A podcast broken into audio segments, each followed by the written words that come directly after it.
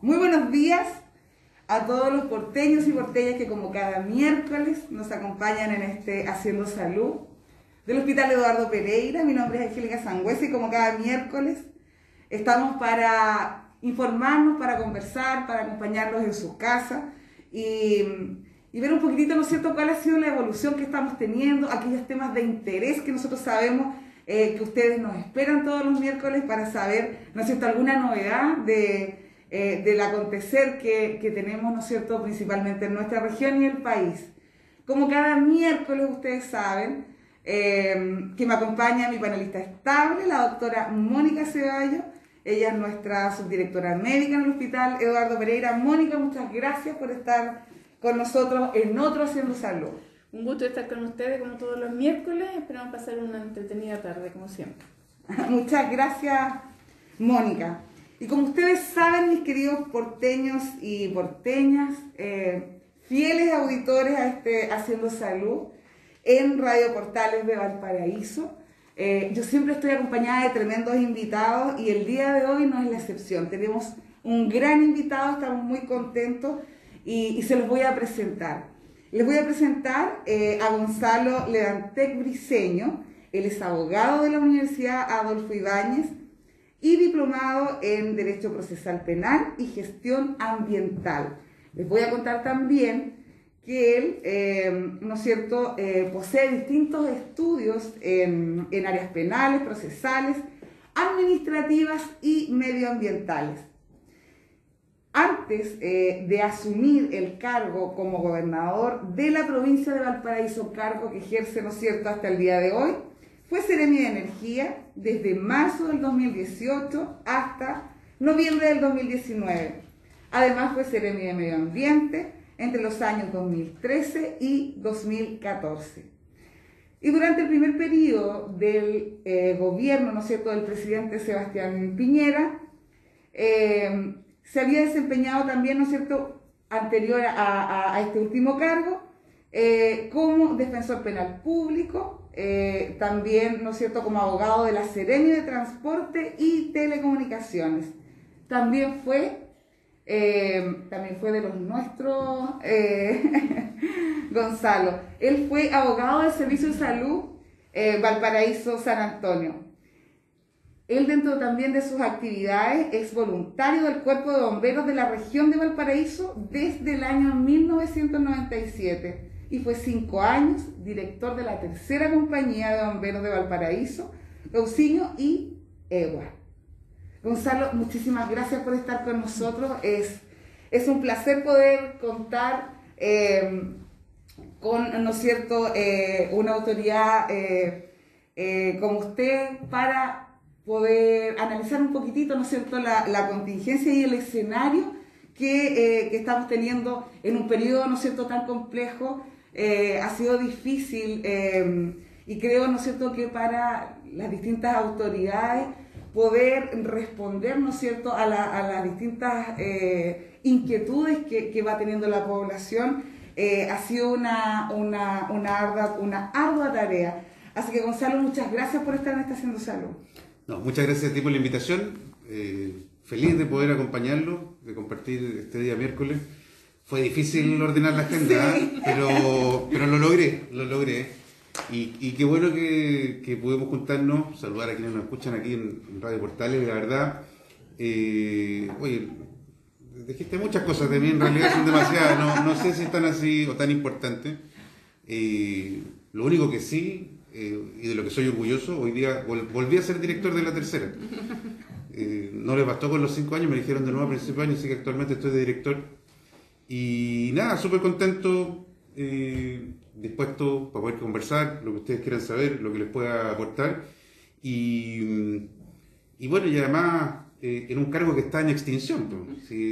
como todos saben, el próximo 13 de julio el gobernador de Valparaíso va a desaparecer, yo también con ello.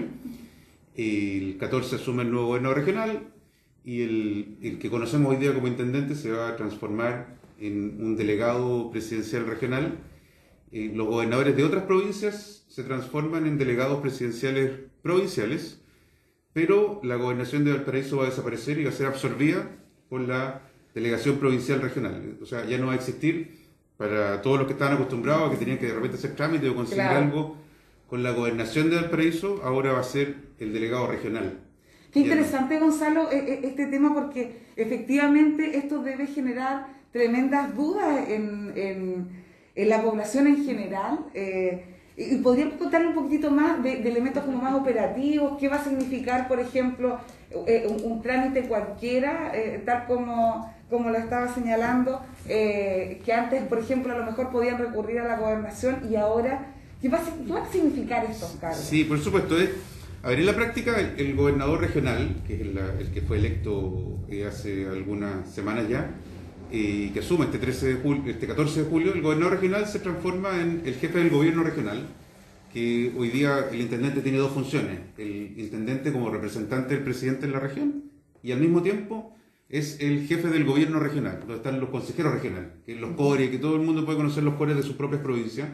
Eh, el, el nuevo gobernador regional va a ser el jefe de los CORE y el intendente va a cambiar el nombre, se va a llamar delegado regional, delegado presidencial regional, y él va a seguir a cargo de todo lo que dice relación con el gobierno. Esto es, va a ser el jefe de los CEREMI, va a estar a cargo de la seguridad pública, va a estar a cargo de la ONEMI, en fin, todas esas líneas que son propias del el gobierno, el- del gobierno interior, van a quedar en manos del delegado regional. Y la gobernación de Valparaíso no desaparece como, como institución, pero es absorbida por la delegación regional. De manera que todos los que antes tenían que hacer un trámite en la gobernación de Valparaíso ahora lo van a tener que hacer en el mismo lugar, porque nosotros mantenemos, se mantienen las oficinas, mantienen el, el mismo piso 15, pero ahora ya va, va a ser en la delegación regional, porque ahí va a haber una mezcla entre funcionarios, los que están en el piso 18, los que están en el 15, se van a formar las áreas porque todos se juntan. Eh, nosotros teníamos dos encargados de administración, por ejemplo, eh, áreas sociales que trabajaban tanto en la Intendencia como en la Gobernación, se van a juntar. Va a haber una sola gran área social de la delegación regional que va a incorporar a la delegación, al- a la parte provincial de, la provincia de Valparaíso, eh, pero, pero todo lo que dice relación con seguridad pública, con eh, protección civil, que a nosotros nos toca mucho acá en esta provincia.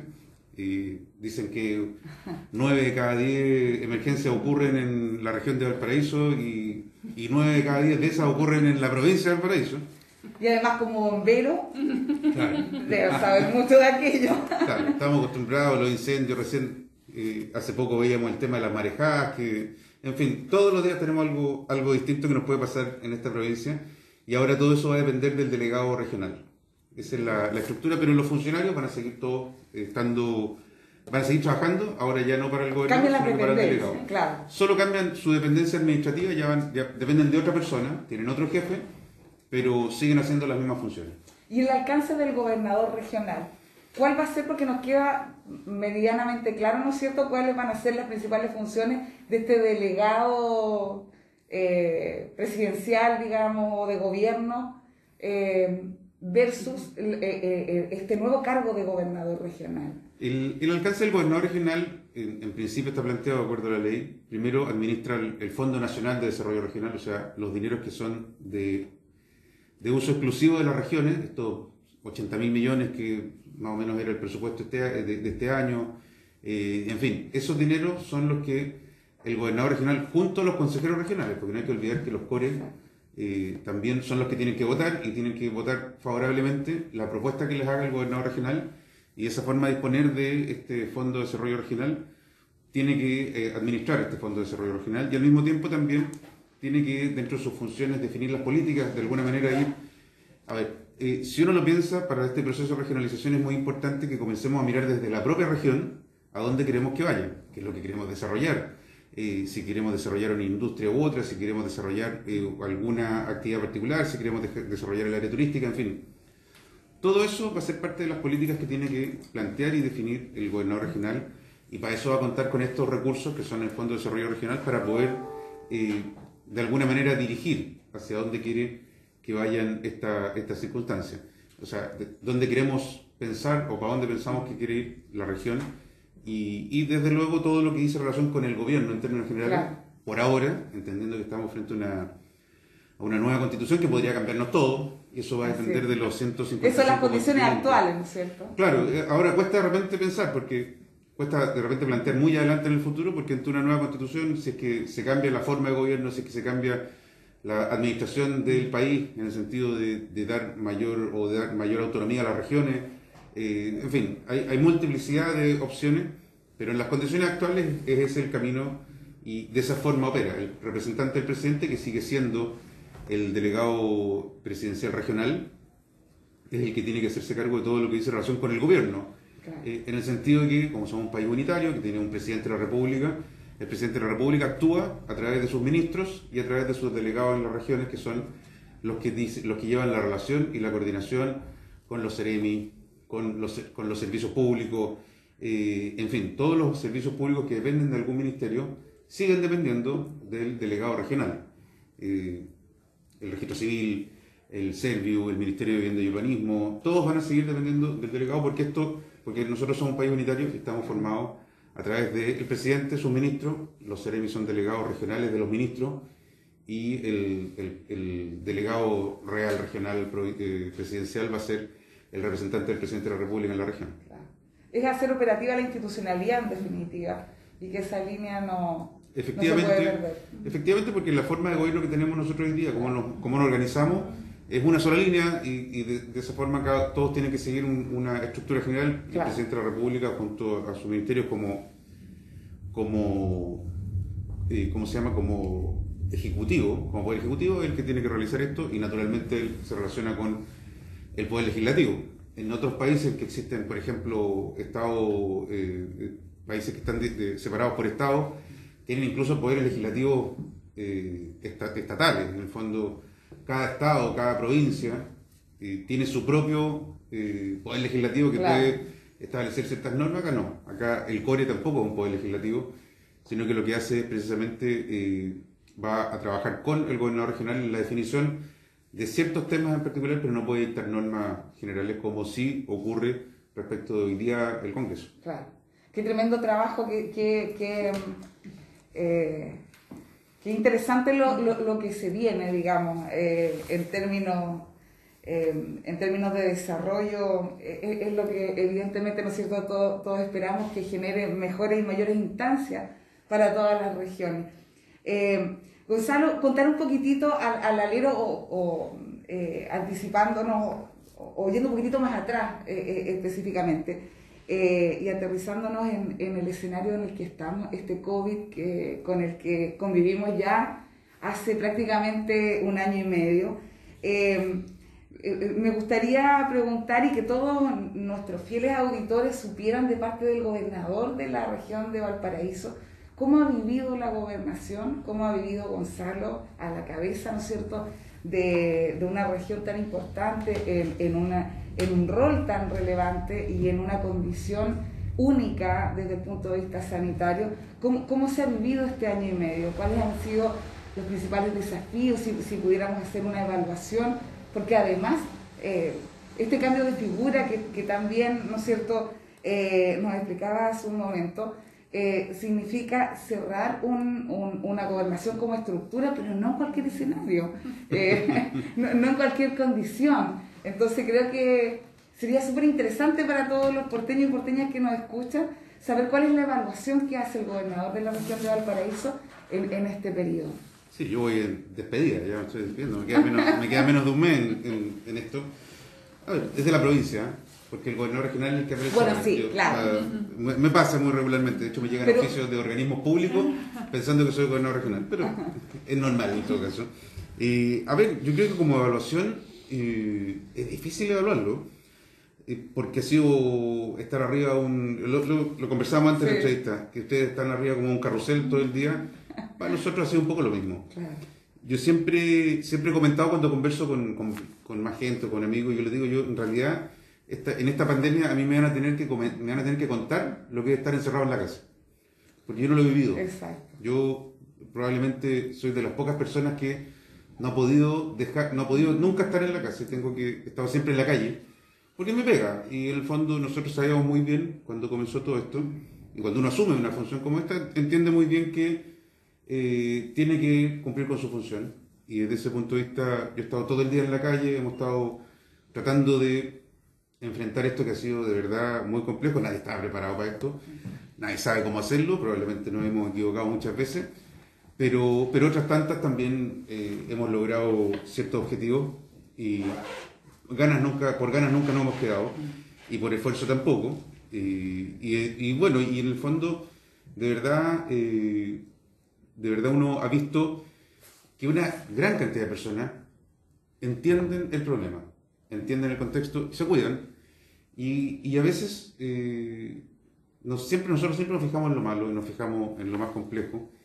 Y, y claro, uno tiene que ir a perseguir al que está portándose mal y muchas veces quien se porta bien termina viendo afectada su vida. Mira la región metropolitana que hace pocos días le hicieron entrar en cuarentena total y cuando lo comparamos eso con los números que, que nos dicen precisamente que la mayor cantidad de las personas que hoy día están ingresando a las UCI y que están sufriendo producto de la pandemia son los que no se han vacunado. Exacto. Y, y en el fondo pudiendo haberlo hecho, si ya estamos vacunando a los de 22 años. 22 años. Entonces, ahí uno no entiende y, y de repente recibe el reclamo y dicen, oye, pero que ¿por qué si nosotros hicimos todo el proceso, nos portamos bien, nos siguen castigando? En circunstancias que Justo por hay, pecadores, hay un dicen grupo, algunos. hay un grupo que, como decía el, el, el director, el general director de Carabineros, son los más porfiados de los porfiados. Esos que hacen fiesta, esos que, que no se vacunan porque encuentran que no es necesario, les da lo mismo, en fin, que son reflectarios contra cualquier, contra cualquier cosa. Y eso probablemente, te diría yo que ha sido lo más difícil en este proceso, el tratar de eh, convencer, primero por las buenas y si no por las malas, a esos que son refractarios, a esos que no entienden, que no les importa lo que le pasa al de al lado, que les da lo mismo si, si se enferman, porque es más importante eh, ellos. Yo, yo los bomberos siempre, siempre les hablaba de, de vencer el individualismo. Nosotros eh, hace ya mucho rato, y, pero cada vez más, tenemos un problema súper grave en los bomberos, y es que nos falta encontrar gente que quiera ser bombero. Y yo siempre les digo a los que entran a la bomba, yo no, no hago la del cura de retar a los que van a misa por los que no van, sino que les digo siempre a ellos, ustedes son los que han logrado vencer el individualismo que, predo- que predomina en nuestra sociedad. Hoy día somos una sociedad muy individualista en que lo que, lo que importa es lo de uno, lo que yo quiero, lo que yo quiero hacer, lo que es para mí, si me gusta o no me gusta, lo que yo me merezco, no sé. Mi derecho. Es- absolutamente, está más en los derechos que en el pensar en el otro. Y, y vencer ese, y por ejemplo, ser bombero, sobre todo un joven, un cabrón en, el día, en la época de hoy día, en que tienen multiplicidad de cosas, ¿para qué meterse a bombero donde tiene que cumplir reglas, donde tiene que ir a dormir eh, una semana, dos semanas, tres semanas, y tiene que quedarse encerrado en la bomba porque si sale una emergencia tiene que estar ahí, que son la guardia, eh, no pueden salir a carretera los fines de semana porque están... Y hay cabros que todavía lo siguen haciendo, y me encantaría que fueran muchos más. Y yo siempre les digo que han vencido el individualismo, que han sido capaces de pensar en otro, han sido capaces de ponerse en los zapatos de otro que lo necesita, que es el que cuando tiene una emergencia necesita que lo ayuden. En este caso ha sido un poco lo mismo. Ha sido tratar de vencer ese individualismo que está tan enquistado en nuestra sociedad y ha costado, ha costado mucho. Ha sido eh, muy desgastante, con un gran esfuerzo, eh, pero también con algunas satisfacciones. ¿ah? Yo creo que las satisfacciones son haber visto que una gran cantidad de personas se puso detrás de, esta, de, este trabajo, de este proceso. Eh, desde luego, las que- lo- todos los que trabajan en la salud han demostrado que efectivamente eh, no es un compromiso de papel y no, es- no están aquí por las lucas, sino que están aquí porque de verdad cuando ellos decidieron estudiar una carrera social en el área de la medicina y dedicarse al tema de la medicina, eh, es porque estaban por la salud de las personas y es porque estaban por generar bienestar, en las buenas y en las malas. Y genera, perdón, eh, Gonzalo, un contexto de, eh, de salud pública. Mónica, lo hemos conversado muchas veces. eh, eh, en definitiva, la decisión de cuidarse o no, eh, o, tal como lo planteabas, de vacunar, o sea, de vacunarse o no, de hacer una fiesta o no, de cumplir la- las reglas, digamos, o de, este pacto social que es tan necesario ahora, eh, tiene que ver con una condición, eh, a título personal lo veo de esa forma, tiene que ver con un concepto de, eh, de salud pública, en donde ese concepto de salud pública escapa eh, a- al concepto de, eh, del, del autocuidado o de la salud particular que yo pueda generar con mi propia eh, individualidad, digamos. Esto se enmarca en otros términos, Mónica. Como médico, ¿tú cómo lo ves? Sí, bueno, ha sido muy complejo que la gente... Todo el mundo sabe súper bien sus derechos, pero no se acuerda de los deberes. ¿Ya? Y el, el poner el bienestar de todos por delante del propio, la verdad es que ha sido, ha sido bien difícil. Muy, muy, muy difícil. La gente además ahora ya está enojada con el personal de salud ya está enojado con las circunstancias porque llevan un año y medio matándose por el, por, por el resto de los chilenos porque realmente están muy, muy, muy... Han, han puesto todo en el, en el fuego y están muy cansados. Entonces se sienten, sienten que los otros son como egoístas, que no se dan cuenta de lo que está pasando. Es, es difícil para la gente que entienda. Bueno, claro, la, la, la fórmula mágica del individualismo en realidad es egoísmo, que es Sí. la parte mala del individualismo. El individualismo puede tener alguna cosa buena, pero la mala es el egoísmo. No sé. Y yo creo que eso es lo que se repite, estoy de acuerdo. Y, y ese enojo que, que uno ve patente en la gente de salud, porque de verdad se está matando en, en este, en este tremendo esfuerzo, uno también lo ve en la calle. Si yo, como les decía, a lo mejor yo no he visto, yo no he visto mucho lo que hace salud, porque yo no estoy en los hospitales, no, no, eso yo sé que ustedes lo hacen, lo hacen muy bien y saben hacerlo. Y afortunadamente no tengo que meterme ahí porque lo hacen muy bien. Pero uno está en la calle y está con los carabineros, con, eh, Sí. con los funcionarios de las. Fuerzas Armadas, con eh, los funcionarios municipales, eh, con todos los que, con los, con los inspectores sanitarios, los inspectores de salud que tienen que estar en la calle fiscalizando, y de verdad el cansancio, el agotamiento, y ya un poco hay desazón, de decir, ¿hasta cuándo esto porfeado y bruto? No entienden. Yo creo que, eh, de verdad, a mí una de las cosas que, a propósito de este egoísmo, que de verdad yo comparto contigo, es- es- es- hay mucho de egoísmo en esto. Eh, y querer siempre mirarse el ombligo y pensar qué es lo que me, qué es lo que me toca a mí y por qué a mí me afectan. Eh, para mí el ejemplo más claro fue cuando salió, cuando salió el pase de movilidad. Y encontramos mucha gente que reclamaba, oye, pero ¿por qué? Si yo, no, si yo tengo el derecho a vacunarme voluntariamente, me están discriminando. Claro. Y acusaban discriminación, pero yo a veces soy un poco deslenguado. Pero una brutalidad, perdón. O sea, ¿qué tipo más bruto? Si al final lo que se estaba haciendo, y que en todo, lo- en todo el mundo y en toda la historia siempre ha existido en la forma de entender la sociedad, es una discriminación positiva. A ver, ¿sabe qué, señor? Hay una enfermedad que mata gente. Entonces, para poder evitar que esa enfermedad En que mata mundo. gente, en el mundo, para poder evitar esa enfermedad que mata gente, sabe que se tiene que quedar todo encerrado. Ahora, existe una opción para que no se muera la gente, que es vacunarse. Si usted se vacuna, entonces puede salir. Es que yo no me quiero vacunar. Conforme, es voluntario, no se vacune. Pero, Pero se, no queda, pero se queda encerrado porque se puede enfermar de la enfermedad que mata gente y lo puede matar a usted. Pues bien, no. Salieron, salieron muchas personas a reclamar, oye, pero ¿por qué me discriminan a mí por no vacunarme? Pero es que absurdo. De verdad es absurdo. Entonces, eh, es- estamos criando una sociedad brutal. Sí. Brutal.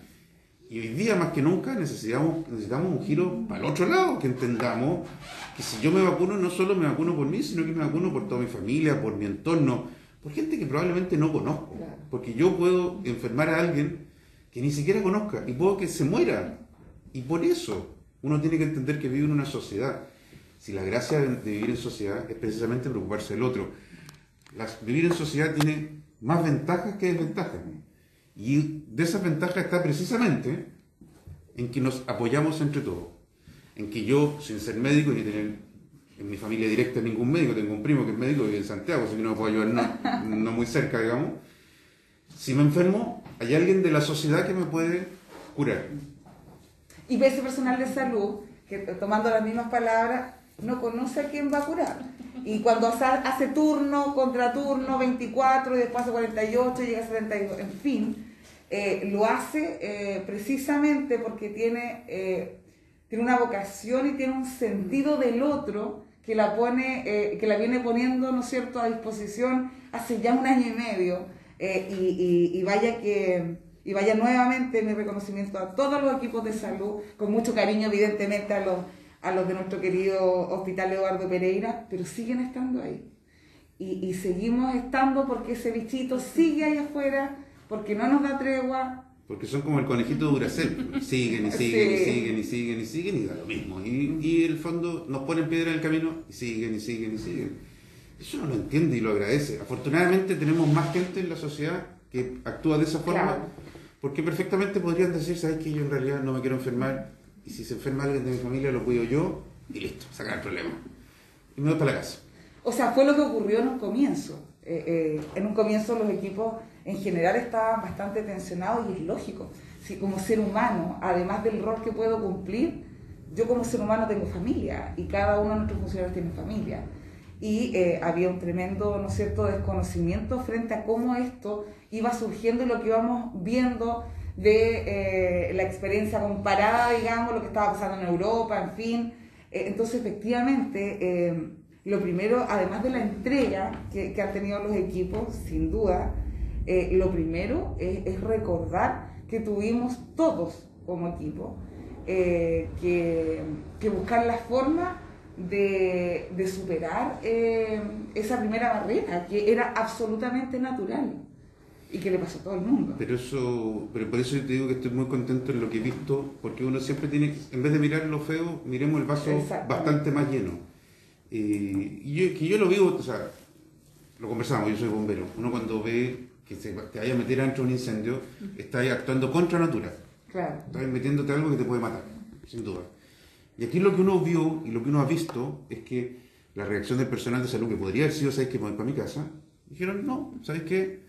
Yo me comprometí con esto, sé que estoy corriendo un riesgo altísimo, pero estoy dispuesto a correrlo por, la comunidad porque yo me comprometí a esto. Y es un poco lo mismo que les decía que he visto en los carabineros, en los funcionarios de las Fuerzas Armadas. En, entonces, cuando tú me preguntabas al principio, ¿cómo ha sido mi experiencia? Cuando yo veo todo eso, cuando yo, cuando yo veo que el personal de salud se está sacando la cresta, perdonando la expresión, que los carabineros, que los funcionarios de las Fuerzas Armadas, que los funcionarios municipales, que los funcionarios de salud que están fiscalizando, hacen todo eso, para mí no podía ser algo distinto, que aunque también sabía que estaba corriendo un riesgo de estar todo el día en la calle, tenía que hacerlo. Si en el fondo, lo contrario, porque perfectamente uno podría haber dicho, ¿sabes qué? Yo me cuarenteno, me quedo en mi casa, porque tengo niños, mi señora, en fin. Pero no podía hacerlo, porque... de- Porque hay un compromiso es- mayor, es, que, es que uno está dentro de una sociedad y no llega un minuto en que uno no puede, uno tiene que decir, ¿sabes qué? Yo no soy tan importante como la importancia que tiene la capacidad o lo que puedo hacer yo por el otro. Y esa es la labor. Eso es lo que uno ha visto y por lo que uno, de verdad, en este análisis, más allá de los porfiados que son insoportables, verdad, y tener que andarlos persiguiendo porque hacen fiestas, porque se juntan, porque hacen miles de tonteras y que son casi siempre los mismos y que son los que no están vacunados porque las fiestas son de cabros chicos. Eh, más allá de eso, hay mucha gente que de verdad se sacaba la cresta, que de verdad ha estado todo el día exponiéndose en serio y por trabajar, no por pasarlo bien, no por festejar ni por celebrar, sino que por trabajar por el otro. Esos son los que uno tiene que sacarle el sombrero y decir, ¿sabes qué? Todavía tenemos patria. Eh, Sin duda. Yo creo que también hemos visto, co- como hemos visto esos, eh, esos porfiados, digamos, eh, también hemos visto mucho compromiso, creo yo, en las distintas áreas. eh, eh, y yo creo que eso también eh, genera un estímulo frente a todo lo que nos queda, todo lo que viene y que esperamos, ¿no es cierto?, podamos superarlo lo- antes posible. Eh, Gonzalo Leantec, gobernador de la provincia eh, de Valparaíso, con nosotros hoy día en Estación de Salud, en este programa que siempre, Gonzalo, eh, se nos hace tan corto y, y- y nuestros fieles auditores nos esperan cada miércoles. Eh, y, lamentablemente estamos llegando al final eh, de nuestro programa, pero me gustaría eh, poder regalarte estos últimos minutitos para que les pudieras dar un mensaje, para que te pudieras despedir y, y sin duda agradecer tremendamente y profundamente como hospital y como programa que nos hayas podido acompañar el día de hoy.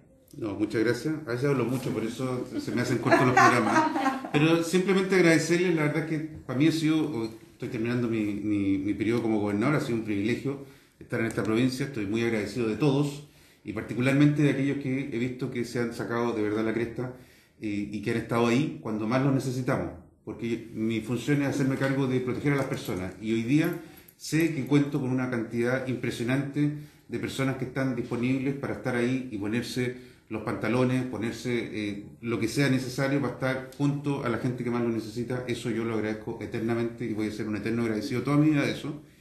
Y decirles que es muy simple. Yo siempre lo digo cuando termino. lavarse las manos, mantener la distancia y usar la mascarilla. Y es el secreto más básico, pero es el que evita que nos enfermemos. Y con eso podemos salvar muchas vidas. Muchísimas gracias, Gonzalo, Mónica, muchas gracias por haber estado con nosotros. Y a cada uno de ustedes, nuestros fieles auditores de Nuestro Haciendo Salud, los esperamos el próximo miércoles a las 12 del día en Radio Portales de Valparaíso.